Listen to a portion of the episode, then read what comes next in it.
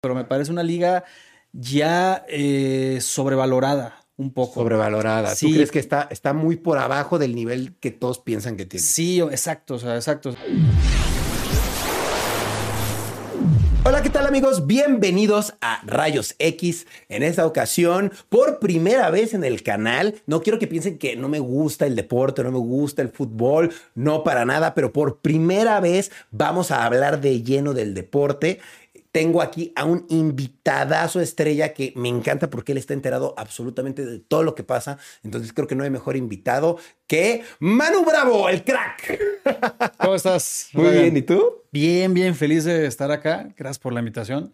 Fíjate que yo consumía tu, tu podcast. ¿Ah, y sí? Sí, pues estaría chido ir un día. Y mira, casualmente este, llegó la invitación y pues feliz de estar acá, hermano. No, pues yo feliz. La verdad que, que te me haces tú una persona súper emprendedora, súper fija en el negocio, porque a lo mejor muchos no lo saben, pero tú eres el dueño del canal, bueno, de los canales de cracks. De ¿no? cracks, así es. ¿Qué, qué son los canales de cracks? ¿Nos podrías explicar para los que no sí, los bueno, conocen? para la gente que no los ubica, Cracks es un informativo, tal cual como un noticiero, digamos, pero fue Claro. el primero que se hizo sobre, sobre fútbol europeo en YouTube.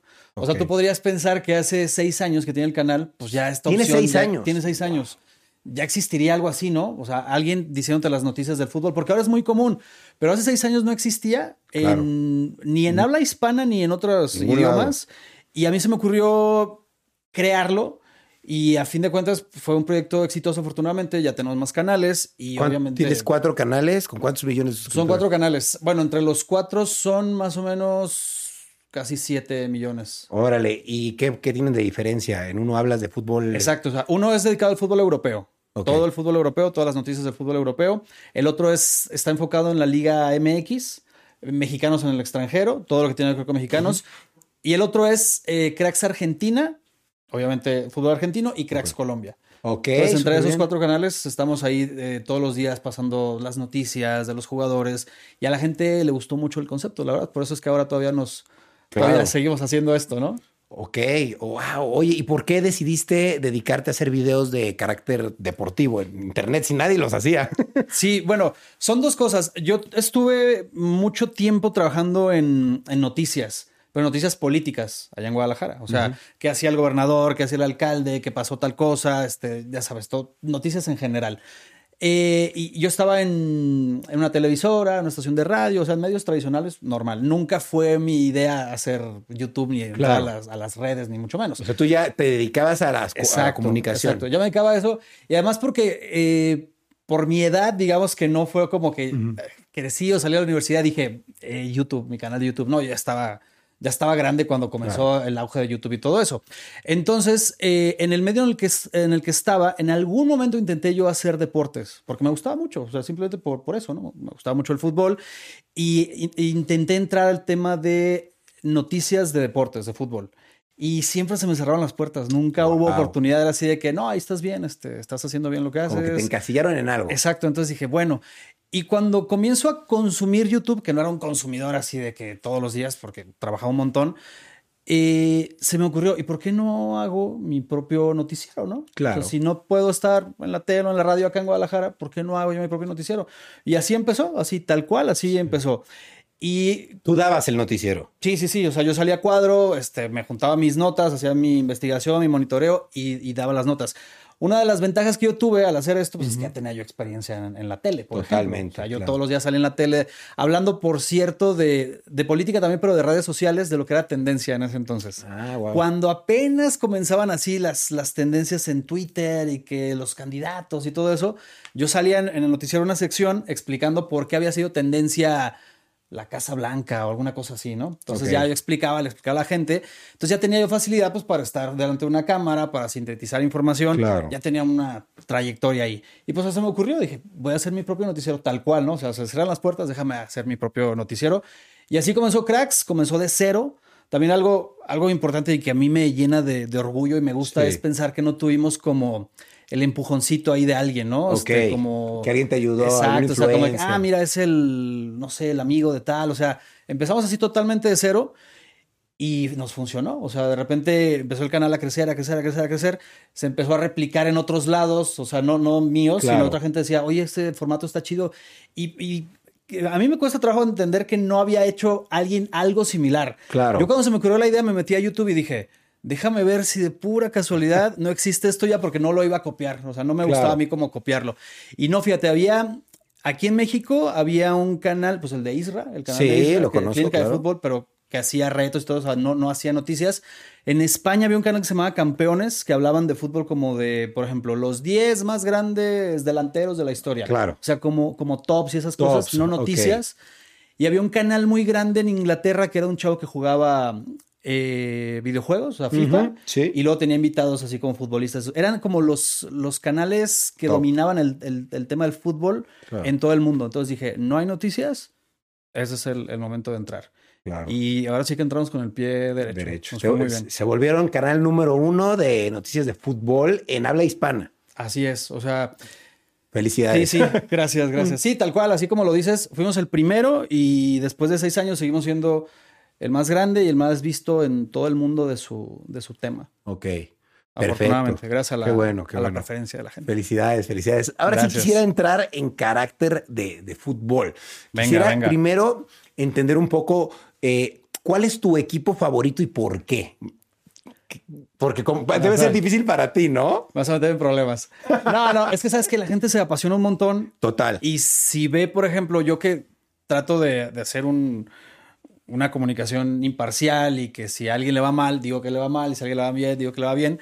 Luego es como que la gente detecta poquito que te inclinas hacia un lado y ya. eres madridista, eres el Barça y se, se enoja. Se enoja, ¿no? Pero, pero mucho, claro, demasiado. yo sé. Entonces, mira, yo me quito de broncas y además no, no miento. Yo digo que es el Manchester United. Ok, es tu equipo favorito. Sí, yo soy, soy fan del Manchester United desde hace mucho tiempo, desde hace un buen rato. Qué cool. Eh, en Inglaterra es, es un equipo que tiene muchísima historia, es un equipo, o sea, si, si tú lo comparas con un, con algún país a lo mejor, imagínate tipo Roma, ¿no? tipo Italia, perdón. es el más tipo, antiguo. Tipo Italia, antiguo, con muchísima historia, con muchísima trayectoria. O sea, ese, ese sería el Manchester United. A mí, a mí me gusta mucho. Aparte que han desfilado ahí jugadores increíbles, sí, claro. Sí, de los mejores. Tu equipo favorito y ahí no te metes en problemas con nadie. Ahí no, me meto en broncas. Digo, porque luego hay otras preferencias, ¿no? O sea, por ejemplo, en España, pues ya tendría ahí una preferencia, pero si tú le dices a la gente del Manchester United, es así como que. Ah. ¿En México se puede saber o Sí, en México sí. en México soy del América. Del América, eres americanista. Sí, sí, sí. Ok, está bien, ya veremos los comentarios que dicen, porque ah, hay de todo, hay de todo. Mira, ahora como le están pegando a la América porque va mal, este, la gente ya se que cada pobrecito va a decir, pero no pasa nada. no hay bronca. Oye, ¿cuál es tu liga favorita? Eh, la, la, Liga Premier de Inglaterra es mi favorita. Ok, ¿por qué? ¿Por el tipo de jugadores? ¿Por el dinero? Fíjate que tiene todo, es, es una liga eh, muy bien organizada, es una liga muy competitiva, o sea, cuando, cuando comienza la temporada no sabes, a diferencia de otras ligas, no sabes quién se va a llevar la liga.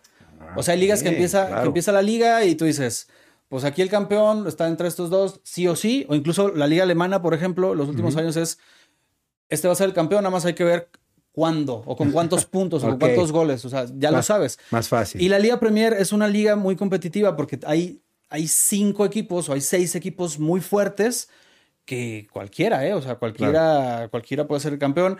Eh, la afición de la liga inglesa es increíble. O sea, cada, cada, cada liga tiene su, su, afición y su, claro, o sea, sus, cositas, pero la Liga Premier es, es, increíble en cuanto a tema afición también, organización, historia. O sea, pues ahí se inventó el fútbol, según los archivos. En Inglaterra se, se inventa el fútbol, entonces ya lo trae la gente. Es una cultura increíble. Ok. Oye, ¿qué, ¿y qué opinas de la Liga Mexicana de Fútbol? Fíjate que yo era antes muy, muy, muy clavado en la Liga Mexicana. O sea, antes de empezar el proyecto de Cracks, te digo que pues yo seguía el fútbol y todo, y, comenzaba, obviamente, siguiendo pues mi, mi, liga, ¿no? Ya la dejé de seguir hace un rato, o sea, no, no, no ponerle tanta atención, pero obviamente pues soy ahí enterado de lo que pasa y eso. Y la Liga Mexicana me parece lo digo con todo respeto, o sea, yo, yo la quiero mucho, obviamente quiero a mi país y todo, pero me parece una liga ya eh, sobrevalorada un poco. Sobrevalorada. ¿Tú crees que está, está muy por abajo del nivel que todos piensan que tiene? Sí, exacto, o sea, exacto. O sea, yo creo que la gente aquí en México, si no voltea a ver otro, otro tipo de fútbol en otros países, pues me, incluyo en este, en este grupo de gente, pues yo pensaba que era pues lo máximo, ¿no? Me encantaba y todo.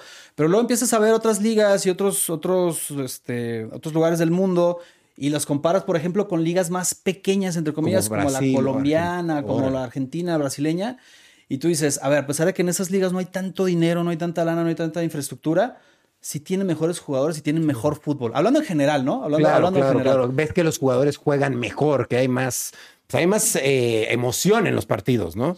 Sí, o sea, hay, hay, de todo, este, pero un dato a mí que me parece muy revelador del, nivel en el que está la Liga MX es, por ejemplo, cuántos jugadores tiene en el fútbol extranjero, en este caso en Europa, que allá está, nos guste o no, pues allá se juega el mejor fútbol del mundo. Y son pocos, son pocos los mexicanos. O, incluso algunos van y regresan este, rápido porque no se adaptaron, porque no los toman en cuenta. Eh, y una de las cosas que pasa también es que, ¿sabes? Es, un tema como, como un pulpo, o sea, son muchísimos factores los que intervienen para que el fútbol mexicano no despegue. O sea, tal cual en el quinto partido, ¿no? O sea, el quinto partido, el famosísimo quinto, partido, que ya lo has, ah, vivido ahí de cerca, que te, se cae uno con las ganas, ¿no? En, en, el lugar de los hechos, más todavía.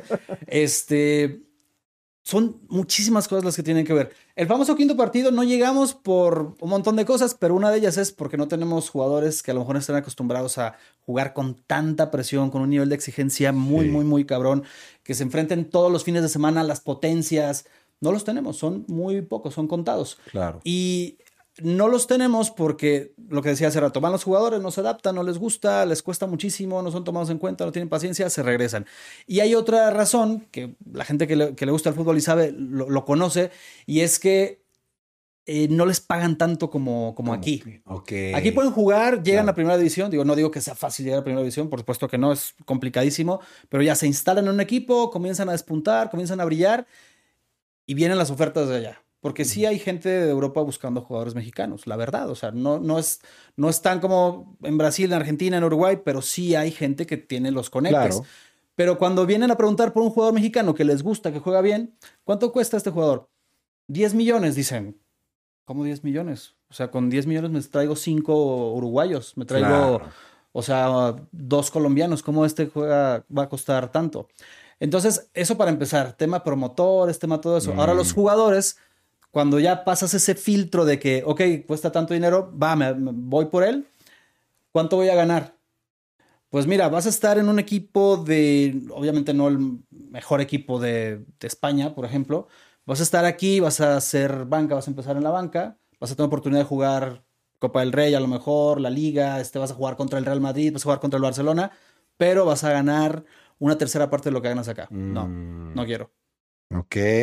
Entonces, ahí está complicado. Son muchas cosas, pero este, estas dos cositas que te digo son las que históricamente en los últimos años han dejado los jugadores acá y no han podido despegar los mexicanos tanto allá. Hay casos contados, hay jugadores que se van, por ejemplo, Raúl Jiménez. Raúl Jiménez, imagínate, la estrella del América cuando se fue. La estrella del América, este, un jugador con una proyección muy grande, lo buscan un montón de equipos aquí en México y fuera. Se va a un equipo de, de España donde no va a jugar, donde le van a pagar menos, y él dice, chinga su madre, yo voy. No pasa nada, voy. Estando allá, eh, se mueve, se va a otro equipo donde se convierte en una leyenda del equipo. O sea, es un equipo, es un equipo de media tabla de la Liga Premier, pero es una leyenda. Yo estuve ahí y vi a la gente entregándosele como si fuera o sea, no sé, cabrón. El, jugador más grande de su, de su club, que lo, lo era en su momento. Sí. Y ese tipo de apuestas también existen. O sea, los jugadores dicen, va, chingas madre, no me, no, no me des lo que yo gano aquí, nunca me van a llegar aparte del sueldo, pero yo voy por la experiencia y por la aventura y eso está chido. Sí, también es súper válido. Oye, y ahorita que estamos hablando tanto de jugadores, quisiera preguntarte desde tu perspectiva, ¿quién es el mejor jugador de fútbol actual? Yo sé que depende de la posición, pero para ti, ¿quién consideras? Está, está complicado. Hace, hace muy poco, un, un, un exjugador del Manchester United, que ahora es periodista, eh, importante allá en, Europa, decía, eh, está, está raro, está, llama la atención, es chistoso que en este momento, en este momento, en la actualidad, si tú le preguntas a la gente quiénes son los mejores jugadores del mundo, no te van a decir por primera vez en un montón de tiempo ni Messi ni Cristiano Ronaldo. Y yo estoy de acuerdo, la verdad. O sea, los dos están en un momento bien complicado de sus carreras. No sé si vuelvan, si les ajuste el fútbol y el cuerpo y todo para volver a meterse ahí a este podium, pero en este momento no son. Entonces, para mí en este momento, visto lo visto en, los, en las últimas semanas, en los últimos meses, Sí creo, ya, la gente que sabe fútbol sabrá que voy para allá, pero sí creo que es Kylian Mbappé el, francés. Sí, ese güey es tiene tremendo.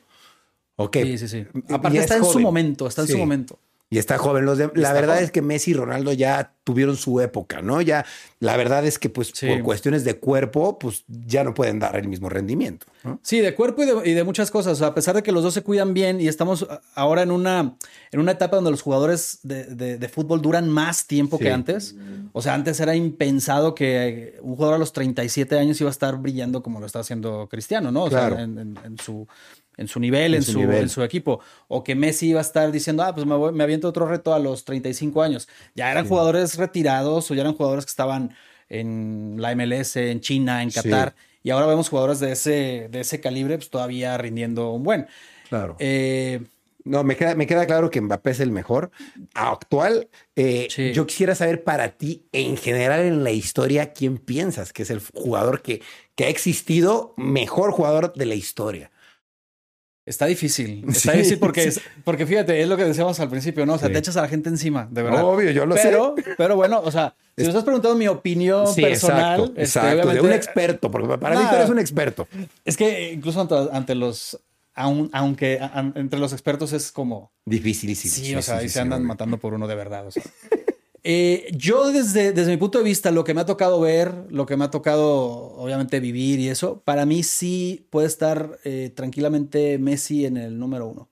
Ah, de la historia, de toda la historia. Sí. Wow, más mira que, Maradona, más que Pelé. Mira que a mí no yo no soy del Barça y yo no soy particularmente así como fan de Messi, realmente. O sea, no es de que.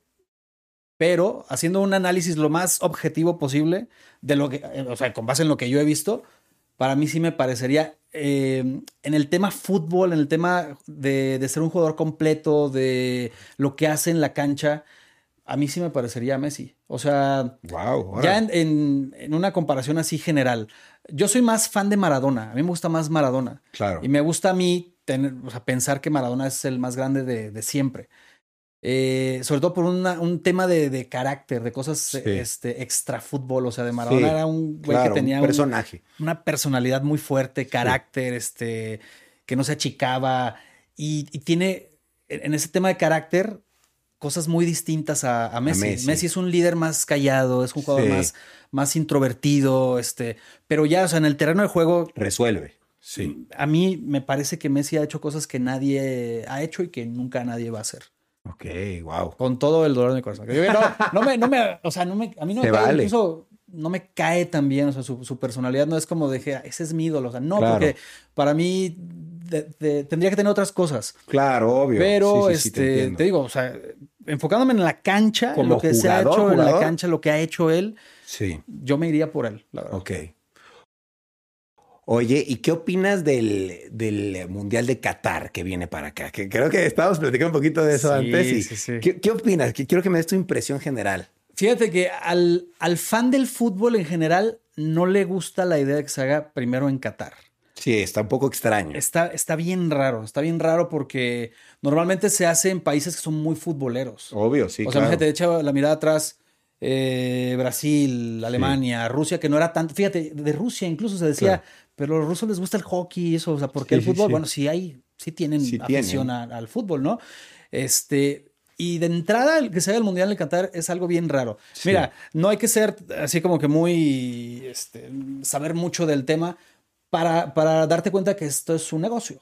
Eh, totalmente. De que, esto es negocio, de que hay gente allá en Qatar que le mete mucha lana a, muchas cosas para que la gente voltee para allá, para que vaya turismo, para que haya inversiones. O sea, tienen un montón de lana y quieren más todavía. Entonces el mundial es así como que quiero la mirada del mundo en mi ciudad, que la dejé muy bonita, en mi mundo árabe para que la gente lo conozca, que se haga, se quite ideas. Entonces quiero la mirada del mundo acá.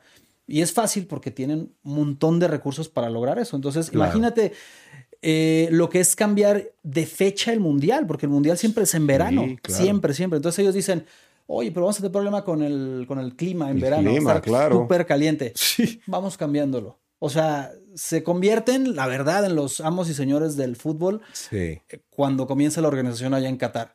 Ah, y te, decía, o sea, a los fans del, fútbol no les late la idea de que sea allá. Pero al final de cuentas ya se va a hacer. y lo, que, lo que, te decía este, antes de entrar a grabar, Yo tengo la impresión de que va a ser un desmadre. O sea, que va a ser, de que va a ser Mala organización, caótico. mala va a ser organización. caótico. La gente lo está vendiendo, la gente del comité de, organiza- de organización y todo esto lo está vendiendo como que va a ser el, el mejor mundial y que va a estar súper organizado.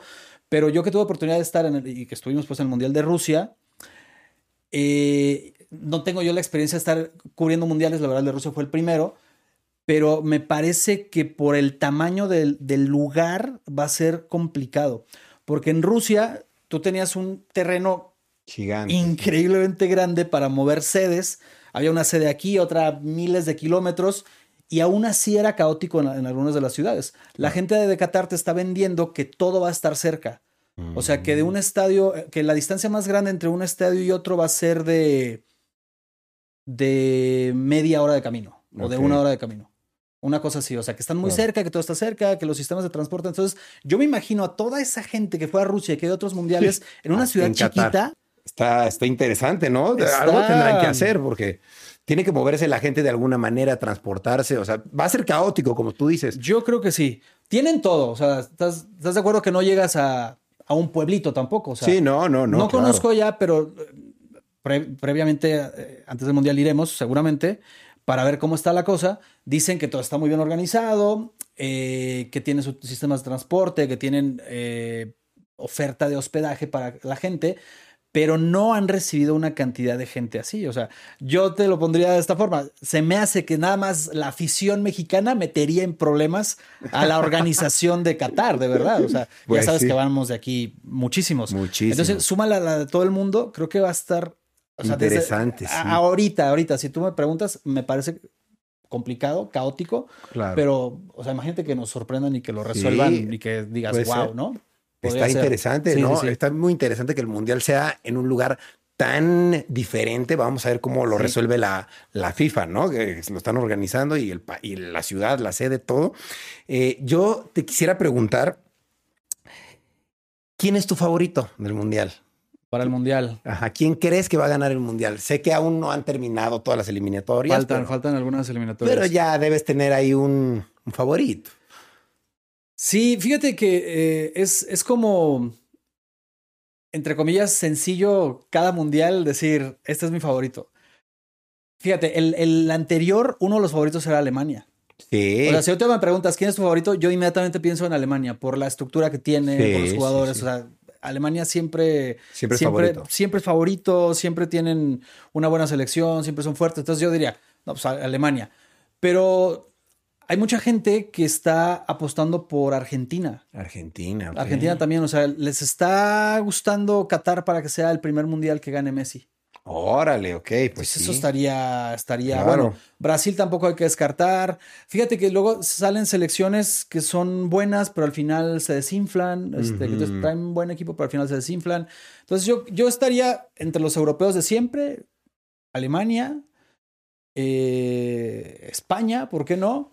Y acá sí creo que vienen más fuertes en esta ocasión, por lo que se ha visto en eliminatorias, Brasil y Argentina. Brasil y Argentina. Sí. Ok. Oye, y yo me imagino que has vivido muchas experiencias, ¿no? Ahorita dices que fuiste a Rusia y me imagino que has ido a muchos, muchos partidos, muchas entrevistas. ¿Cuál dirías que es tu peor experiencia eh, en este tiempo dedicándote a esto? Peor experiencia, híjole. Sí, que te dejaron sé. ahí esperando horas, te trataron feo, algún equipo o algo así. Ha pasado, ha pasado. Bueno, me viene a la mente dos. Eh, estando en Los Ángeles con un equipo de la MLS, eh, bueno, iba a decir, no voy a decir cuál, pero ah, no, no tiene nada de malo. Este, fíjate que eh, fuimos a conocer las instalaciones del equipo, Sí. el, LA, el LAFC, donde juega Carlos Vela. Ok. Este, la gente de la liga, de la liga de la MLS, se portó súper bien con nosotros. Qué bueno. Eligieron a, a un periodista o comunicador de Colombia y a uno de México y e- iba, iba yo, ¿no? Entonces nos invitaron a conocer las instalaciones, a, a ir a un partido de la MLS que era importante, fuimos y todo esto. Y cuando llegamos a, a- al donde entrena la, la- el LAFC, eh, estaba haciendo un calor, o sea, era, era como, no me acuerdo si agosto, una cosa así, pues está haciendo muchísimo calor. Sí. Y eh, nos pasamos a un lugar donde es como el comedor de los jugadores. No estaban los jugadores, acaban de entrenar, nosotros los vimos, incluso pudimos entrevistar a un par, nos pasaron al comedor, porque está haciendo muchísimo calor. Sí. Pero luego eh, bajó Carlos Vela a pedir algo de comida. Entonces yo estaba ahí como, ahora la está Carlos Vela. O sea, no lo iba a molestar, nada, porque no soy, o sea, no voy de fan, pues. Claro, o sea, A lo mejor sí él, no sé, si me saluda, me hace o algo, pues ya lo saludo, ¿no? No pasa nada. Digo, no es que nos conozcamos ni nada, pero pues identificas a, a un Sí, mexicano, a un güey que está ahí solo, porque aparte estaba solo el lugar. Entonces, eh, se bajó, bajó Carlos Vela a pedir algo de comer. Llega el cuate de comunicación del equipo y me dice, oye, ¿sí te puedes salir, por favor? ¿Qué? Y yo así como... Mira, no dije nada, dije, a ver, este, este tipo de, de- de actitudes ya me las han hecho antes en, en México, o sea, en clubes Sí. mexicanos, con figuras pues del, del calibre que son, ¿no? O sea, jugadores mexicanos, este, jugadores de Europa, o sea, ellos saben dónde están situados, pero así como, como si hubiera llegado Messi a comer ahí, o sea, ¿sabes Ok. qué? Salte con su seguridad. Y ah, ok, o sea, me sacaron otra vez ahí al, al calor, o sea, son, son detalles, pero Ok. te hablan ahí como de, dices, ay, o sea, no manches, es Carlos Vela, cabrón, o sea, no, no Claro. inventes. Y nos, yo estaba solo ahí, aparte yo estaba viendo la tele y él andaba por allá, o sea, no es de que ahorita lo voy a agarrar o algo, o sea, no, no. Sí. Ese, ese detalle se me hizo muy mala onda. Luego, en, también en Estados Unidos, una vez fuimos por un jugador, por Iniesta, fuimos por, por Iniesta, que estaba en un equipo japonés, fueron de gira a Estados Unidos. Órale. Y fuimos a eso directamente a entrevistarlo. Habíamos amarrado la entrevista con su agente. Eh, sí, ahorita los va a atender. Pasó un día, no los pudo atender, mañana los va a atender. Pasó otro día, mañana los va a atender, ahora sí, vengan aquí al entrenamiento y agárrenlo cuando vaya caminando porque no se va a poder sentar eh, con ustedes a platicar, a pesar de que eso es lo que habíamos platicado, ¿no? Lo ¿Qué? habíamos- ¿Eso les dijo? Habíamos acordado eso. ¿Eso les dijo que ya no se iba a poder sentar? Sí, o sea, nos íbamos. La, la- la- la cosa era que nos íbamos a sentar a platicar con él en un uno a uno. Ok. Cinco minutos si quieres, pero iba a tener esa cortesía, ¿no? Porque Claro. aparte, pues el equipo japonés quería como mover a sus estrellas en, en la afición Claro. latina y todo eso. O sea, algo que nos hacía sentido totalmente. El caso es que estuvimos ahí tres días esperando. Al final, en un entrenamiento, eh, nos dicen, tengan micrófonos y cámaras y todo prendidos porque va a pasar por aquí caminando. Entonces ahí lo agarran cuando vaya caminando. O sea, la entrevista uno a uno, pues ni al caso. O sea, iba a ser Claro. como, como si lo agarráramos ahí banquetero. Al final se va a Iniesta y la gente de Iniesta le dice, oye, acá están estos chicos, acá están, oye, oye, oye. Se fue, cabrón. No nos peló para nada, ni nos volteó a ver, ni a su gente lo volteó a ver. Órale. Entonces a mí se me hizo muy mala onda eso. Dije, a ver, es Iniesta, es el campeón del mundo, es el Sí. multicampeón con el Barça. Está bien, o sea, sabes quién es a su calibre, pero ya cuando ni siquiera voltean a ver a, la gente, cuando ni siquiera te dan una mirada ahí para voltear, Sí. a mí se me hizo muy mala onda. Seguramente Iniesta es buena gente, ¿no? Sí, Puede atender a, en un la momento prensa. complicado. A lo mejor está una- en un momento así, quién sabe.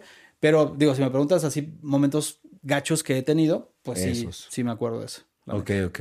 Oye, y bueno, pues hablando de momentos gachos, la verdad es que eh, me gustaría hablar de esto contigo, porque creo que es un tema que está súper, súper ahorita, pues en boca de todos. El tema de lo que pasó en el, eh, pues en el estadio de Querétaro, ¿no? Eh, ¿Tú qué opinas de eso que pasó? ¿Crees que de verdad México no merece ir al mundial por algo así? ¿Tú qué, qué opinas? Está, está muy feo, la verdad es que es, es lamentable. Este, te gusta el fútbol o no te gusta el fútbol, ver como otra expresión de violencia ahora en el fútbol, o sea, me refiero al país como otra, Claro. otra vez, o sea, pasan cosas aquí, pasan cosas allá de todos tipos y en el fútbol también, o sea, no está exento, es, Claro. es un deporte y que vas a ese tipo de escenas. No, y sí- siempre había habido fricción, pero creo que nunca había pasado nada tan, tan estuvo, grande. Estuvo muy feo por el, por el tipo de violencia que se dio. O sea, enfrentamientos entre barras y eso Siempre. ya había, ya había habido. O sea, cosas fuertes. De hecho, el mismo Atlas hubo una vez en, en el Estadio Jalisco que se golpearon con policías y estuvo muy feo. O sea, veías imágenes muy parecidas a lo que vimos acá en Querétaro.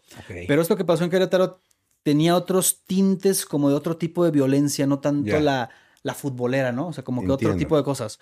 Parecía, o sea, en algunos momentos, si tú ves las imágenes que a mí, híjole, las sufrí de estar viendo eso, eh, parecía como cuando hay, cu- lo que cuentan que pasa cuando hay motines en una cárcel o una cosa así, o sea, otro, Algo así, otro tema ya Horrible. fuera del fútbol. Eh, sí hay que decir que este tipo de cosas pasa en otros países también, o sea, no es exclusivo de México. Ok.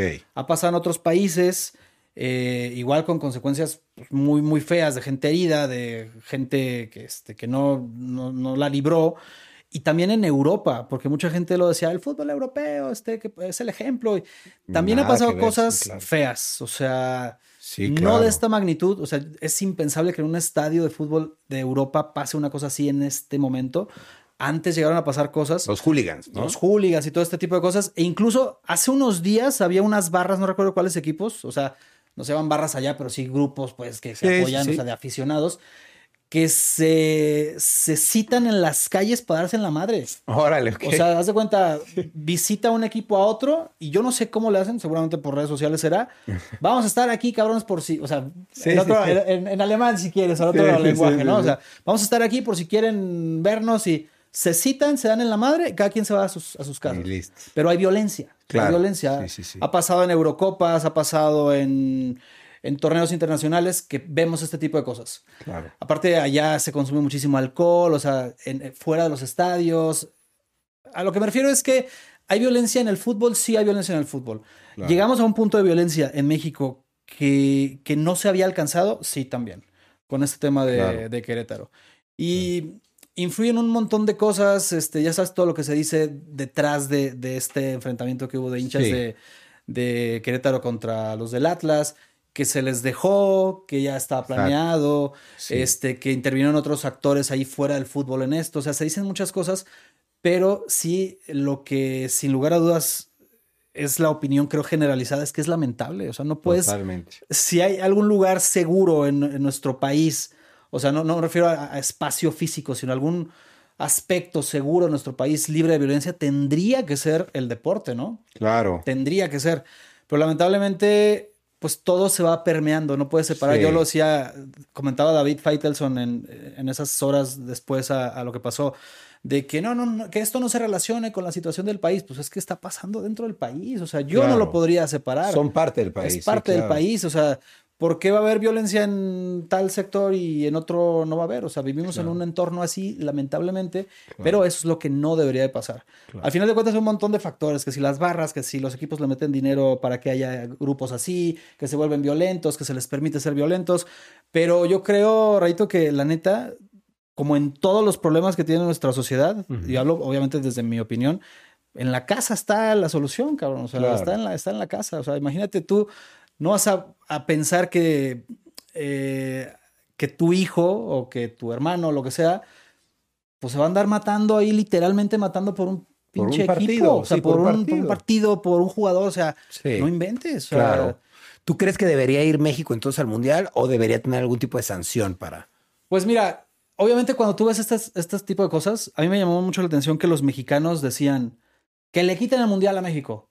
O sea, los mismos mexicanos decían, no, Sí, es que no sí, podemos sí. vivir esto, necesitamos una sanción muy cabrona para que deje de pasar este tipo de cosas. Claro. Ojalá pasara, ojalá pasara una cosa así muy fuerte Para aprender. para, para que, la- sobre todo, no solo la- el aficionado, el directivo, este, los encargados de seguridad, la liga, o sea, que dijeran, no mames, ve lo que nos hicieron, cabrón. Claro. Que no hubiera marcha atrás, pero no lo va a haber. Es que hay tantos lana. intereses, tanta lana. detrás. O sea, imagínate lo que pierden todo mundo, las marcas, cuando si México no va al mundial. O sea, eso es, es Sí, otro. sí. O sea, no, no, no. Que ahorita que me estás diciendo esto, te quisiera preguntar, ¿tú crees que existe la corrupción en el fútbol mexicano?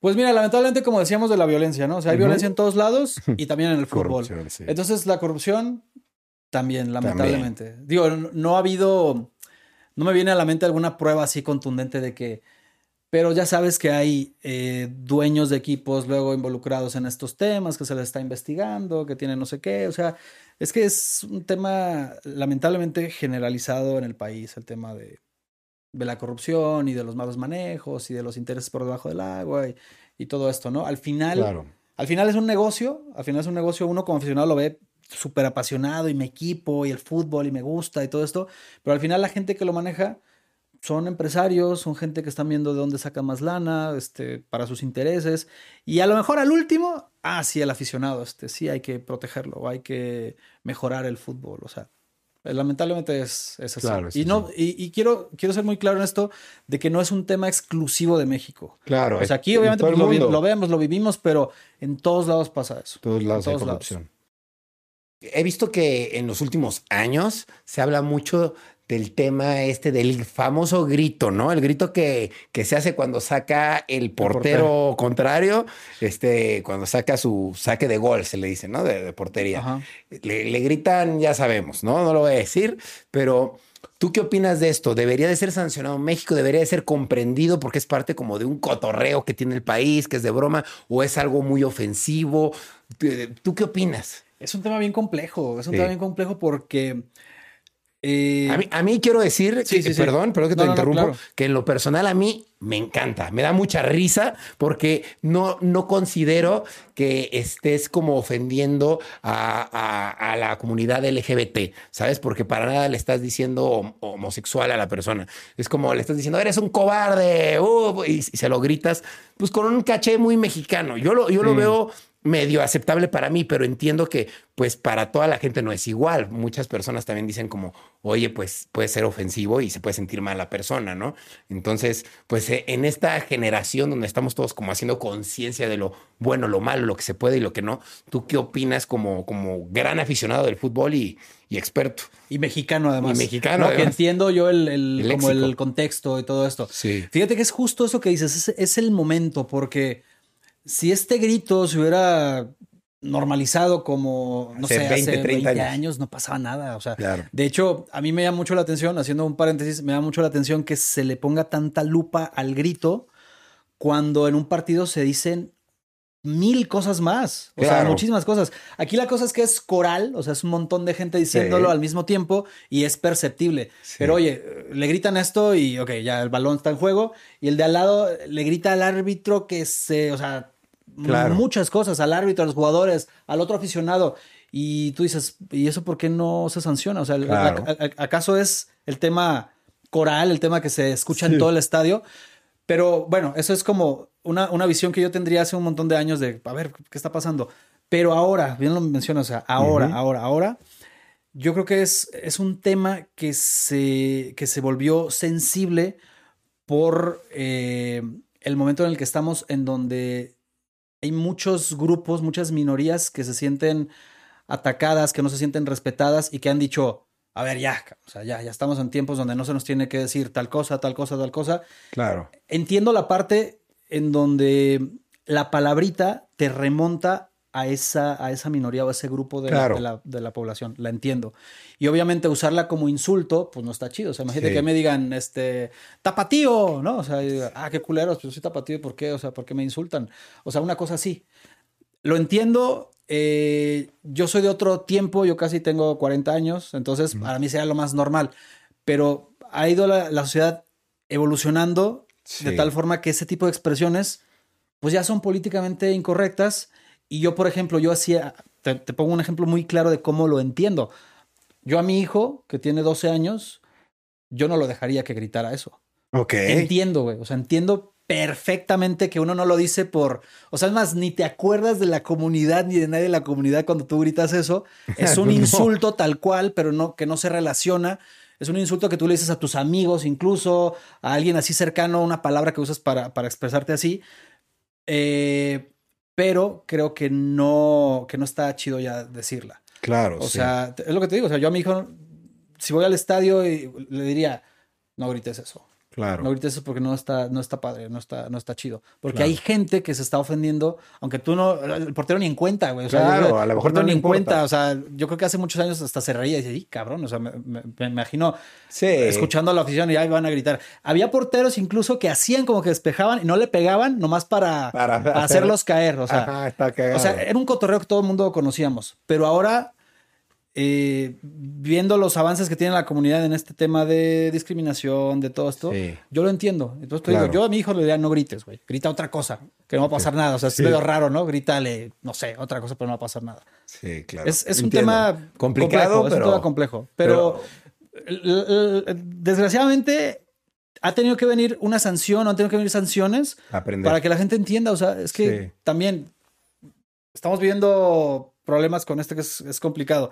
Y la gente, mucha gente lo sigue haciendo, entonces tú dices, güey, no, ya no lo hagas, por favor. Oye, y yo, yo, tengo una duda personal que creo que le va a servir mucho a las personas que se quieran dedicar a hacer contenido como el tuyo. Tú al dedicarte a hacer contenido deportivo, ¿no tienes problema, por ejemplo, con las televisoras o con este tipo de, de personas que tienen como los permisos de transmisión? ¿No te ponen como problemas en YouTube o no te están molestando constantemente? Fíjate que sí hemos tenido problemas. O sea, el canal ya tiene seis años ah, y afortunadamente pues, ha sobrevivido a, este tipo de cosas. Con algunas, eh, con, algunas instituciones tenemos algún arreglo ahí, algún convenio, ¿no? Esto es, esto es por un lado. Por otro lado, hay eh, gente que tiene derechos que no son tan estrictos a la hora de usarlos. O sea, hay algunas ligas que tú dices, a ver, esta liga yo sé que si pongo un gol, no, te, no pasa nada, o sea, no, hay bronca. Digo, tampoco es que hagamos los resúmenes de, los partidos completos, ¿no? O sea, todos los highlights completos. Nosotros, en, lo que nosotros hacemos en nuestro trabajo, usamos un segundo, dos segundos de material y pues, no, no hay bronca en algunas ligas.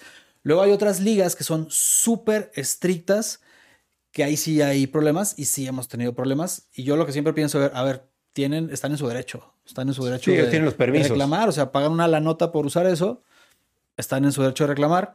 Si hemos tenido problemas, afortunadamente lo hemos, los hemos podido pues, solventar mediante acuerdos, mediante un uso no descarado de las imágenes. Sí. Y cuando tenemos problemas, pues los enfrentamos. Lo que sí me da mucho la atención a mí es que eh, los, los, dueños de los derechos se van sobre unos y a otros los dejan actuar libremente. Libremente. Y yo no, o sea, es día de que después de seis años de esto no entiendo cómo funcionan. Y si no lo entiendo es porque hay una persona y no como un robot, ¿no? hay una persona ahí decidiendo tú sí, tú no. Así, así es. Oye, y en todos estos años que llevas pues dando tantas información, ¿hay algo que te haya costado mucho trabajo decir o lo más difícil que te haya costado decir que dijiste, qué difícil noticia contar esto? Fíjate, cuando íbamos, cuando íbamos empezando, eh, no, tenía mucho el canal, no recuerdo si ya tenía el año o menos del año, pero yo creo que ha sido lo más fuerte que a mí me ha tocado contar, que fue la noticia de el accidente aéreo que tuvo el equipo de Brasil, el Chapecoense. Oh, cierto, lo recuerdo. Esto fue hace como cinco años, yo creo, más de, cinco años. Y estuvo, estuvo muy feo, estuvo, estuvo gacho. Aparte, a mí me agarró esa noticia casi en la madrugada y yo me acuerdo que no recuerdo si todavía el canal monetizaba o no, porque duramos un rato sin monetizar. Y yo decía, esta noticia la tengo que contar. Claro. O sea, tengo que, tengo que contarla. Y es lo que te digo, no había tanta oferta en ese entonces de información por todos lados del fútbol europeo. Aquí no sé, aquí en México no había tanta información del fútbol europeo. O sea, no. te, te tienes que meter a algún sitio especializado. Las televisoras aquí, eh, por ejemplo, eh, va a haber el clásico, ¿no? Se va a jugar el clásico el fin de semana y el fin de semana esperar la información y 2-1. Y ya, es todo. Y, había muchísima historia que contar antes y durante y después, que es lo que nosotros decimos. Pero volviendo al, tema, eh, esa era una nota importante y se tenía que contar y, la contamos. Yo me acuerdo que me armé una nota, redacté una nota con la información que había en ese momento y estuvo, estuvo muy triste. Se murió prácticamente pues, todo el equipo. Sí, equipo, este, periodistas que iban en el avión, este, gente que se grabó diciendo, este, ya nos vamos para Colombia, porque iban para Colombia para jugar una, una final. Eh, estuvo muy feo. Creo que eso ha sido lo más, lo más triste, eh, lo más feo que me ha tocado contar. Y aparte darle el seguimiento, porque fue el momento del accidente y ya después que se iban, iban saliendo cifras oficiales, eh, homenajes, sobrevivientes. estuvo, estuvo muy feo. Eso, eso, ha sido lo más feo. Ok, ok. Oye, y además de Internet, ¿a qué otros medios de comunicación te has dedicado? Me dijiste al principio, ¿no? Sí, bueno, esto, esto es como, fue como lo... Extraoficial. sí, o sea, estuvo... llegar, a, llegar a Internet fue, fue loquísimo. Yo nunca me hubiera imaginado hacer mi canal ni tener cuentas ni nada. Yo era, Ryan, te lo, te lo confieso, de los que decían, a ver, o sea, veías un artículo que decía, los youtubers ganan no sé cuánto dinero y decía, no puede ser, no manches. Este, y yo era de la gente que decía, uno aquí partiéndose la madre, trabajando ocho horas, más de ocho horas, ¿qué ocho horas? Más de ocho horas. Y estos cabrones que salen con su cámara y ganan un montón de dinero. O sea, yo sí era esa gente. Claro. Porque te digo, no era consumidor de internet ni nada. Pero eh, luego te das cuenta de que, pues, es una chamba, es un, es un trabajo. Yo aquí en este trabajo antes de, centrarme en lo que me preguntaste, he trabajado más que en los otros trabajos, o sea, de verdad, que en los otros, que en los otros, en los medios tradicionales. Yo empecé en radio. Yo empecé en radio en el 2002, más o menos, o sea, ya casi 20 años. Empecé haciendo prácticas en, en, radio, redactaba notas, es lo que te digo. Es, es bien curioso porque yo fui, yo estaba haciendo prácticas en una estación de radio terminé las prácticas y volví, fui a pedir trabajo en deportes.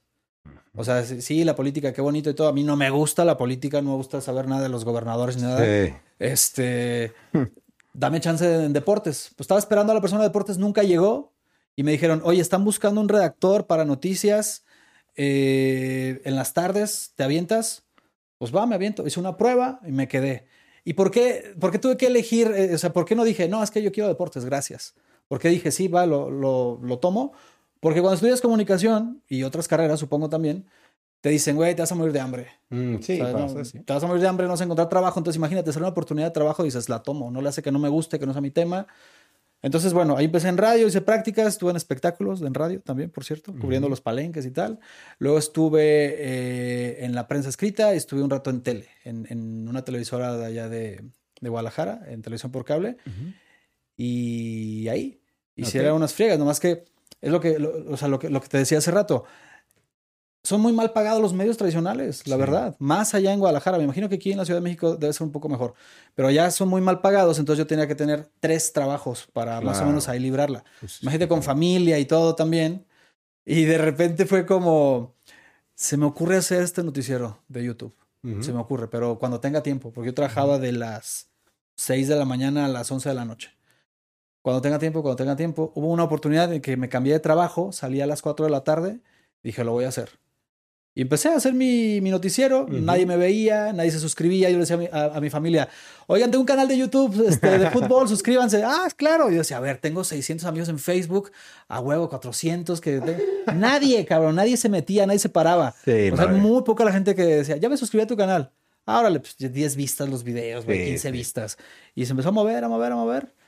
Y así fue. Entonces me tuve que tragar mis propias palabras de estos huevones y este, ganan un montón y este, no hacen nada porque se convirtió en algo muy grande claro. y en algo súper demandante y en algo a, estas alturas, desde siempre fue así, pero a estas alturas ya serio, ya conocido, ya con cierto prestigio.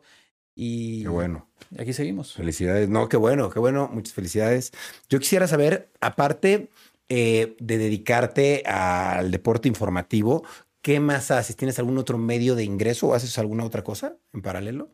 Desde mayo de 2016 ya me dedico solo a cracks. Solo a, eso. ¿Y, qué es lo que haces en cracks en concreto? Porque veo que salen unas chicas a veces dando las noticias. ¿Tú qué es lo que haces en todo ese universo?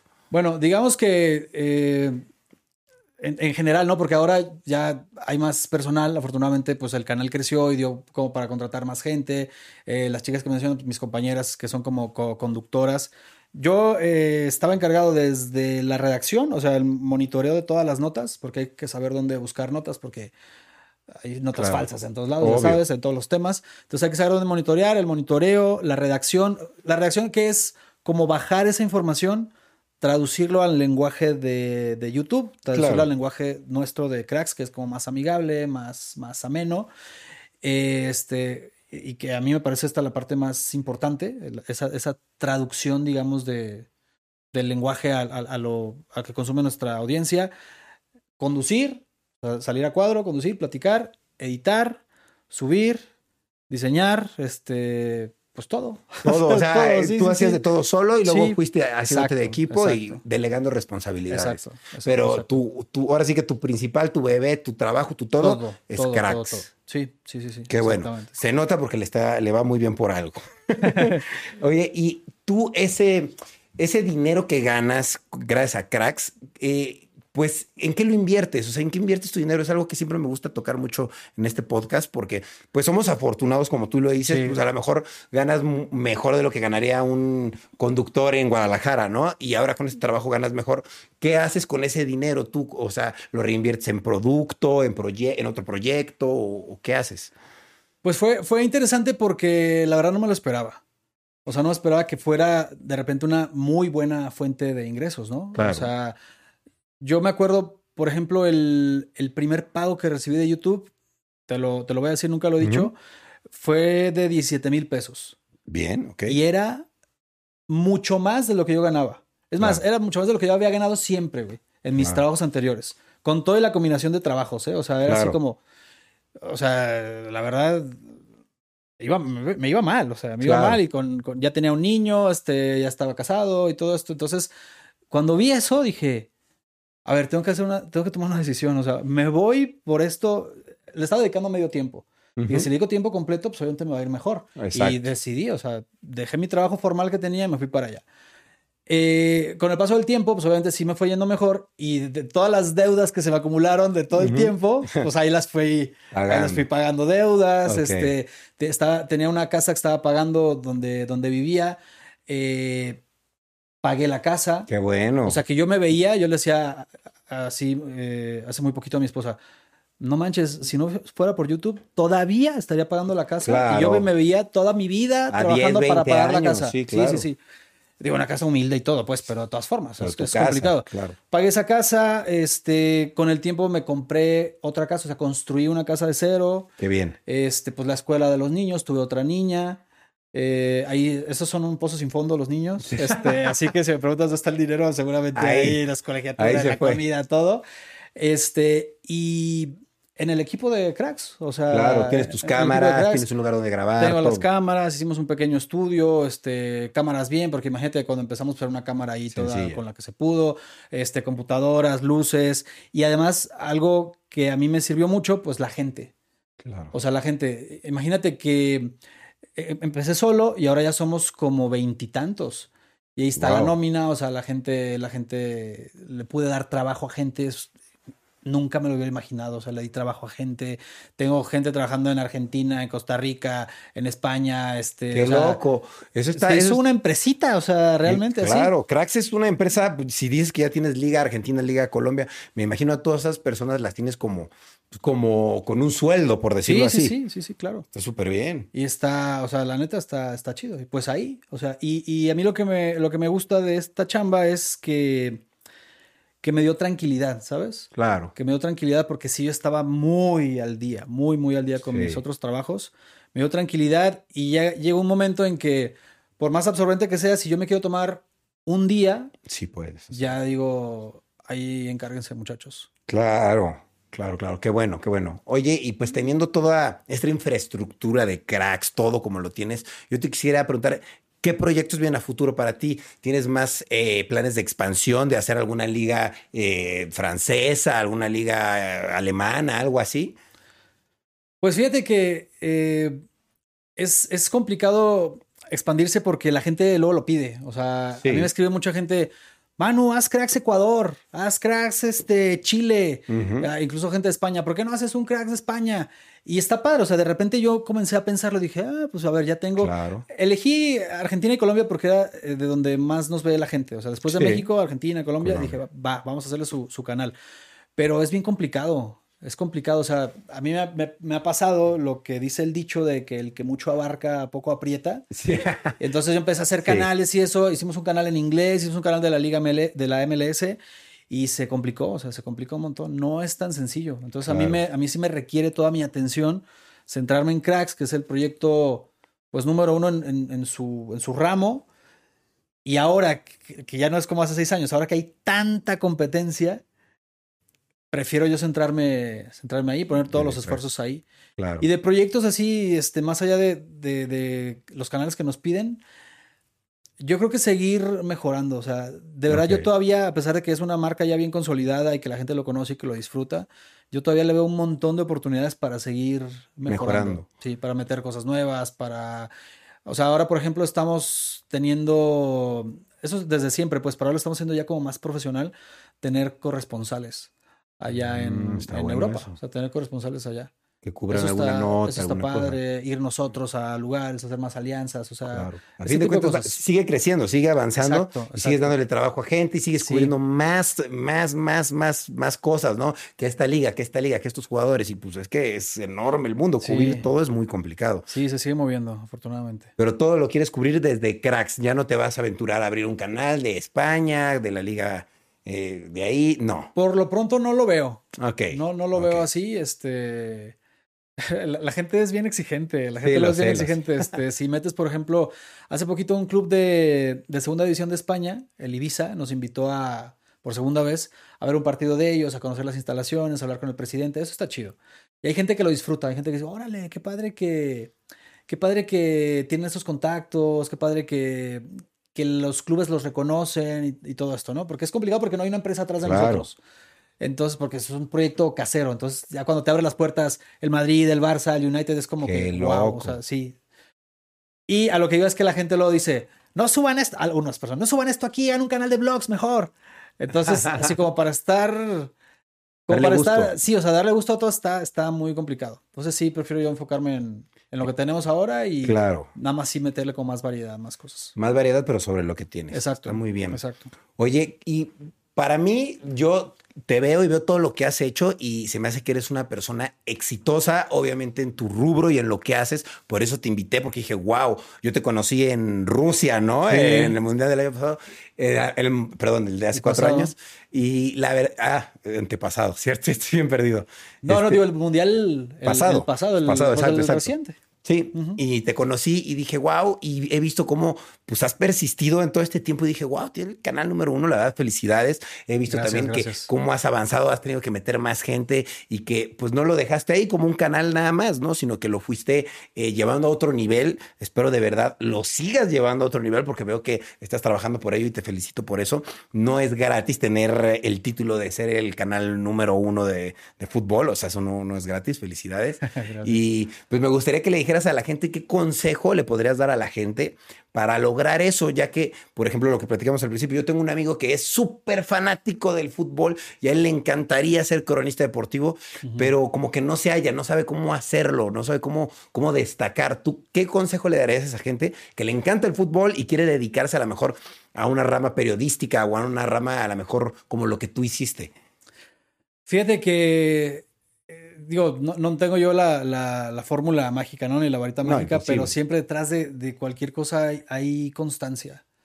Hay constancia. Este, yo te decía hace rato, cuando el canal empezó a monetizar, duramos seis meses sin monetizar. Estaba yo trabajando solo. Órale. Seis meses de trabajo diario, de ponerme una friega haciendo los videos para que nadie los viera. O sea, realmente, Sí. pero yo estaba bien convencido de que iba a funcionar el proyecto. Claro. Entonces, imagínate, tú al, al primer mes de que tienes, no sé, 20 suscriptores te ganaste y te estás poniendo unas friegas porque la cosa que, para la gente que se dedica a la comunicación o a las noticias o a periodismo es que no hay descanso. Claro. O sea, todos los días. Todos los días hay noticias. Todos Todos los días días. pasa o sea, eso, eso la gente ya lo sabe. Pero imagínate, tú combina que no hay descanso, que todos los días hay noticias, que no tenía tiempo, que le hacía mis videos y mis cosas en la madrugada y que nadie te ve. Pues, Es muy probable que yo me vaya a rendir. Claro, te desmotivas. Después de un mes, exacto. Es que motivación. No hay lana, nadie me ve. Este, es muy probable. Entonces, eh, para mí el secreto desde el principio fue la constancia, la constancia, la constancia. Yo tenía ya una visión y dije, esto en algún momento, en algún momento va a pegar. Fueron seis meses así trabajando, el canal fue creciendo, creciendo, creciendo y al final pues dio resultados. Entonces yo creo que la constancia y el trabajo en cualquier actividad, incluida, incluido esto, es lo que te va a llevar ahí a, a- al éxito. Claro. Y no necesariamente un éxito, como lo platicamos hace rato, pues, en, en masas, ¿no? O sea, que digas, te- me ven millones, me ven cientos de miles. A lo mejor te ganas una audiencia muy fiel de decenas, de cientos, y está chido, ¿no? Claro, con Está eso, padre, o sea, claro. porque, porque al final la, la vocación es importante. Si tú tienes una vocación de llevar un mensaje, de comunicar, está bien. Claro. No, está bien. O sea, ya si eres popular y eso, pues está. eh, Qué bueno, ¿no? Pero. Pero sí, la, la constancia, este, el trabajo. Que lo hagas por gusto, por que lo hagas vocación. por gusto, exacto. Eso se ve. Y ahora, ahora Ryan, que, que mucha gente se está dejando guiar por las vistas, por ser más estridente, por llamar más la atención, aunque te metas al video y digas, a ver, ¿dónde estaba esto del título? No hay nada, o sea, el famoso clickbait y todo esto. Sí. Ética, Claro. o sea, que no te burles de la audiencia, cabrón, porque o sea, no les mientas. así nunca les vas a, nunca, nunca los vas a convencer, como decía hace rato, pues no le creo, no me hace caso, o sea, tienes que, tienes que ser muy ético también. Claro. O sea, en la- en la época donde la información te sale por hasta debajo de una piedra y hay no- una nota ahí, tienes que ser muy ético y tienes que ser muy responsable con eso. Es una responsabilidad comunicar, no es cualquier cosa. Claro, muy bien, ¿no? Muy importante eso que dijiste al final. A fin de cuentas, lo aprendiste muy bien, porque tú toda la vida te dedicaste a eso, entonces lo tienes muy claro. La gente que lo quiere hacer, pues tiene que también tenerlo claro, porque es una responsabilidad tener seguidores y decir cualquier cosa, y más en tema de noticias, es, es grave. Oye, ¿cómo te podemos seguir en todas tus redes? Platícanos cuáles son tus redes, las de cracks, para que te sigan todos tus canales, por favor. Bueno, estamos, estamos como, si tú entras a YouTube y pones cracks, ahí te vamos a aparecer. Somos un iconito azul. cracks Noticias, le puedes poner también. Es que sabes que luego, luego ya, este, cuando el canal fue teniendo éxito, otra gente le puso cracks a sus cosas. Obvio, sí, para ya sabes, sí. entonces somos los azules, los que dicen cracks y que hay una, una silueta ahí como de un monito echando una chilena, esos somos nosotros. Ese es el original cracks. Exacto. Y los otros cracks, eh, ¿cuáles son? O sea, ¿cómo los siguen? Está Cracks MX, que es el de la Liga Mexicana, que ese es un rojo, ese es, el, el, logo rojo. Cracks MX es igual el mismo logo, más cambio de colores. Cracks Colombia es el amarillo. Y el Cracks Argentina, que es también azulito. Azul. Son esos cuatro canales, pues en las redes estamos, por ejemplo, en Instagram estamos como cracks-ig. Y ahí nos encuentran, cracks. ¿Y a ti, Manu? Manu Bravo 9. Manu Bravo en Instagram. En Instagram. Ok, perfecto. Oye, Manu, pues te quiero agradecer por venir. La verdad, sé que viniste así súper express. Expreso, además, aquí a la entrevista contigo. Sí, me tienes sorprendido, de verdad. Muchas gracias. te agradezco siempre la, la buena onda. Se siente y la verdad es que pues no tengo nada más que desearte lo mejor. Yo no soy ningún experto de deportes, pero sé que tú sí y que lo haces de muy buena manera y que el éxito que tienes te lo mereces y seguramente te va a venir en muchas más eh, cantidades. Así es que te deseo lo mejor. No, igualmente a ti, este, un placer eh, convivir contigo, que me hayas invitado acá y ya sabes, este, lo que necesites de, Guadalajara, este, tienes un amigo allá. Órale, muchas gracias, Manu. Pues nos despedimos. Muchísimas gracias, amigos, por estar viendo o escuchando Rayos X. Los invito a que vayan y sigan al buen Manu y a el canal de Cracks en todas sus redes. Síganlo si les gusta el fútbol, si de verdad son futboleros. Esta es de verdad información chingona. Pueden ver los noticieros, los resúmenes, pero la verdad, la verdad, ustedes saben, los videos de YouTube hechos por este profesional de aquí, la verdad es que están bastante bien hechos, así es que vayan a verlos, disfrútenlos y pues bueno, viva el fútbol y pues abajo... Eh, pues esas actitudes negativas del fútbol no las queremos. Nada de agresividad, nada de esas cosas. Amigos, siempre vibrando en positivo y respetando pues ese carácter deportivo, ¿no? De competencia, sin, sin tirar, poner el pie al otro. Bueno, nos despedimos. Cuídense mucho. Síguenme a mí también en todas mis redes sociales. Rayito, cuídense mucho y nos estamos viendo o escuchando en otro capítulo de Rayos X. Cambio y fuera. Step into the world of power, loyalty, and luck. I'm gonna make him an offer he can't refuse. With family, cannolis, and spins mean everything. Now, you wanna get mixed up in the family business. Introducing The Godfather at ChumbaCasino.com. Test your luck in the shadowy world of The Godfather slot. Someday, I will call upon you to do a service for me. Play The Godfather now at ChumbaCasino.com. Welcome to the family. No purchase necessary. VGW Group. Void where prohibited by law. 18 plus. Terms and conditions apply.